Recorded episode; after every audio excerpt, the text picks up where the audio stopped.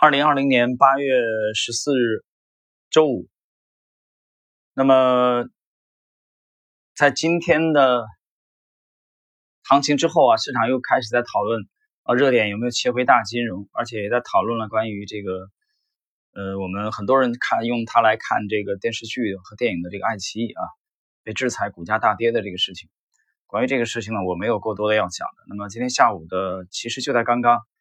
呃，知识星球半不红的专栏，呃，我做了一个更新。这个更新里边呢，其实，呃，我们在近期首次这个发了八张的这个排行榜。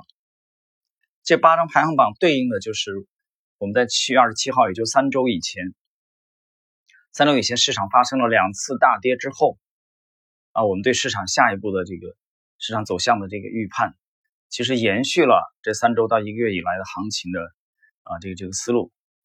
那么，打开星球知识星球万木红专栏的人都可以看到这八张，呃，截图。这八张图实际上就是排行榜。这个排行榜其实从某种侧面，呃，揭示了主力、主流资金啊主要进攻的方向。那么这批股票呢，实际上他们都达到了吻合了我们七月二十七号随笔以来的这种这种这种观点啊。我们讲这个充分条件和必要条件。所以你认真看最近一个月以来的随笔，最尤其最近三周，我把其中最重要的两篇也列在了这今天下午这篇随笔的这个下方。大家现在可以打开的，嗯，去主利用周末时间啊，主要的去看一下这这个思路。我们的思路非常的清晰。这两次七月十六号、二十四号两次大跌之后，大多数的股票至少在近期内啊没什么操作价值。你应该做好一个思想准备，大多数的股票很难上涨，只有少部分的、极少部分的股票会涨，啊，所以这个思路啊，最近这三周的随笔的内容非常非常重要。好了，那我们今天行情就只说这些啊，大家具体的去看这个知识星球半不同的专栏的随笔就行了。今天呢，我们把这个我们准备结束啊，准备结束这个利弗莫尔回忆录读书笔记最后一章的内容。我们来看今天的内容。投机大众喜欢听人说长道短，华尔街和其他地方都是如此，所以给小道消息和听到消息、听小道消息几乎成了全民运动。经纪人通过他们的市场报告或用口头的方式给客户有关交易的建议，这原本是无可厚非的。但经纪人不应该过度执着于市场的实际情况，因为市场走势总是领先于实际情况。六到九个月，公司现在的盈利不代表经纪人就应该建议客户购买这只股票，除非他有十足的把握。在六到九个月之后，这家公司仍然能保持相同的获利。如果你能清楚地看到远方的未来，就会发现市场的情形发展变化，其实是从现在就已经开始酝酿。而那些证明股票很便宜的依据，到时候也会消失殆尽。交易者必须展望未来，但经纪人关心的是现在就能赚取佣金。因此，经纪人的市场报告通常不可避免的会有错误的推论。经纪人以赚取佣金为生。他们通过发布市场报告或以口头的方式引导大家购买某些股票，而他们手上正持有来自内部人士或操纵者的卖单。我们经常可以看到某些内部人士去找券商的经理说：“我希望你帮我造势，好让我卖掉手中的五万股股票。”券商会要求更具体的操作细节。那么如此一来，券商要赚这笔钱就相当容易了。唯一的前提是需要有很多的追随者，而这正是内部人士寻求券商帮忙的条件。一般而言，如果一家券商在全国各地都有分布，而且彼此之间有线路可以直通，那么要找到一大群追随者就相当容易了。别忘了，券商手里还握有卖权，因此无论出现什么情况，他都万无一失。如果券商能鼓动跟随者买进，就能卖出全部的持仓，而他不仅能赚取正常的佣金，还能获得巨额的利润。这让我想起华尔街一位非常有名的内部人士所使用的牟利的手法，他通常会去找大型券商的客户部主管。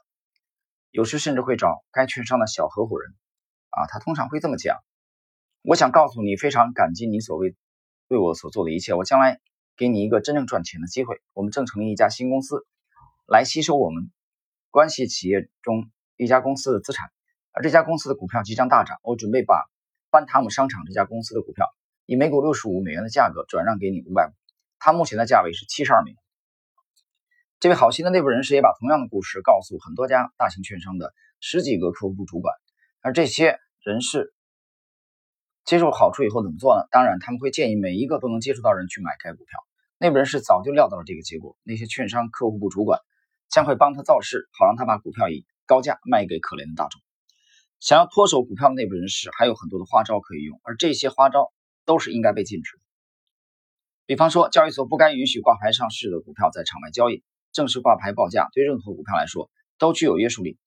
如果股票的发行人对大众提供场外交易的办法，那么那只股票已经参与自由市场。或者有价差的事实，都可以被他们拿来劝诱一般大众买进。另一个常见的股票推销手法，它经常造成不动脑筋的大众损失千百万美元，但却不会让任何人入狱，因为这种做法完全合法且十分简单，那就是完全基于市场的需求而扩增资本。这个过程十分简单，只要改变一下股票颜色就可以了。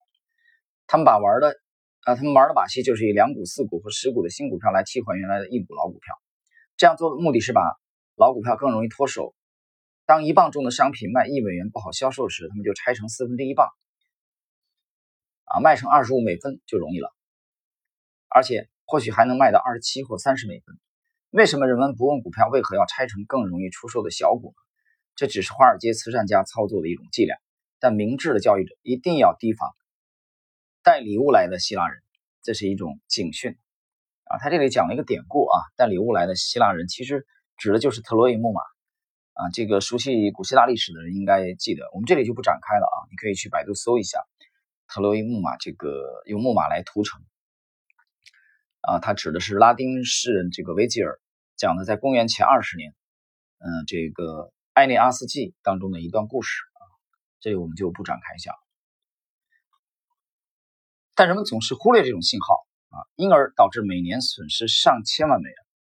无论是谁，只要编造或散播损害个人或公司信誉及业务的谣言，因而导致股价下跌以及群众恐慌性抛售，就会遭受法律的制裁。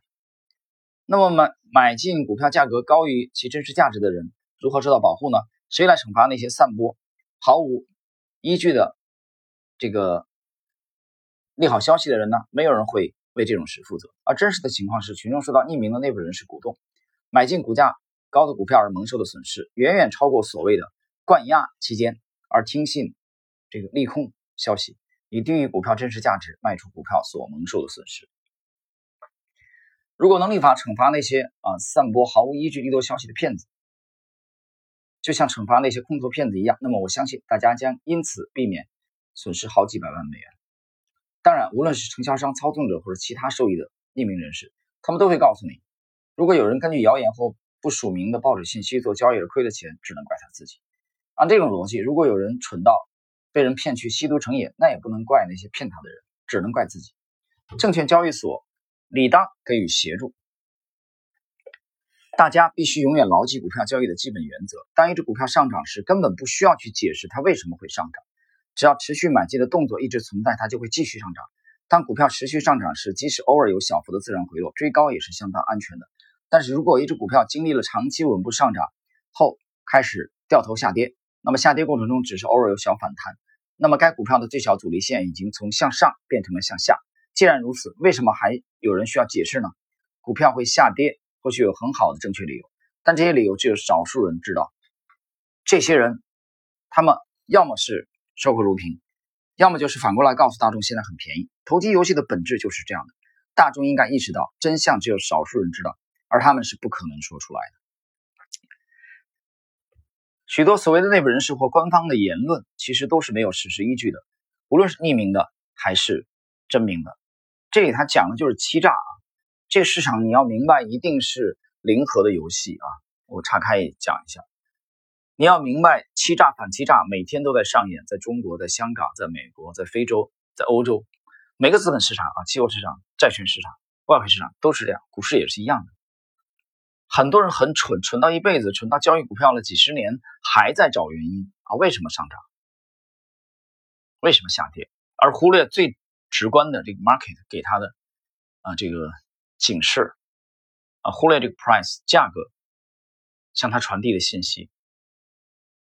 如果价格已经下跌了，你的账户受损了，这这个警示还不够这个直接吗？你账户市值增加了，你就盈利了呀，这个重要呢，还是上涨或者下跌的原因重要呢？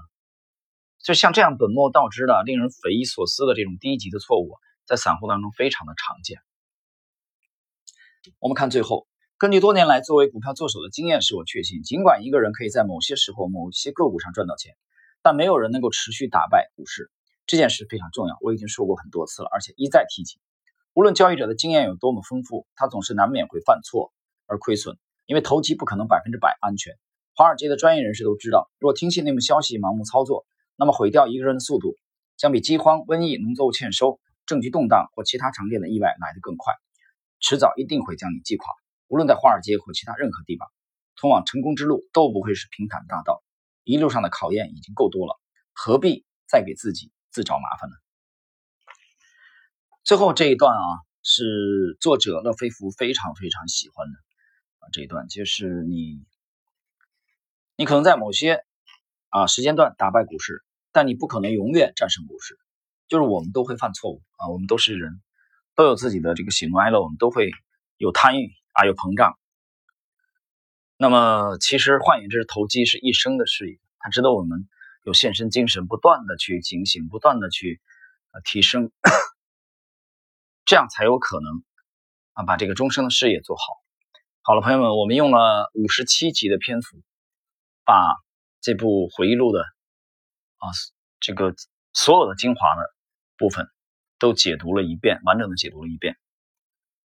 那么我们在近期啊，我会去解读另外一部。这次休假的时候，很偶然的啊，在新华书店，每到一个城市，书店我总是要去的啊。那这一年这方面投资这方面的新书买的真不多。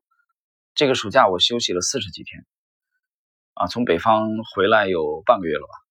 那这本书是当时就买下来的。我想在近期我会解读这这个欧洲的基金经理也做的非常出色，他的名字叫帕拉梅斯啊，是西班牙人。那这部中信出版社的新著啊，我想在近期给大家开始解读。为什么解读它的原因，我已经发在了我的知识星球啊，知识星球半不红的专栏。